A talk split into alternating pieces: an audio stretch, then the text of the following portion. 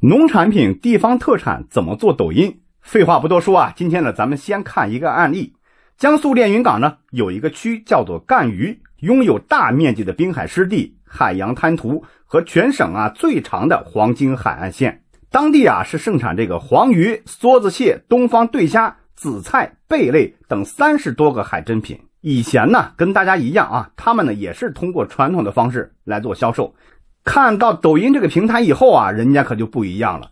当地政府呢出资补贴，鼓励当地的商户啊通过抖音来卖海鲜。我们现在去抖音搜索“赣榆”这两个字的时候啊，就会看到一百多个账号啊，都是赣榆的人民群众和大小商贩注册的，粉丝呢多则一百多万，少则一两万。视频拍摄的方式呢也是特别的简单直接啊，就是一个个的年轻人呢手捧着大龙虾、大螃蟹、大鱿鱼，大口的吃。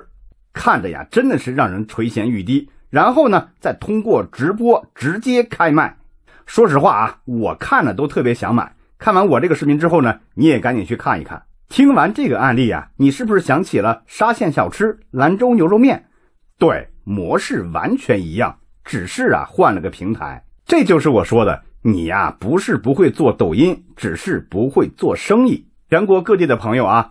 如果呢，你也是在做农产品和地方土特产品，看完今天这个案例，如果还不知道怎么做的话呢，随时联系我，免费为大家提供服务。下一期开始啊，咱们进入令狐脑洞系列，咱们先聊一聊，二零二五年中国互联网的格局将会是什么样的。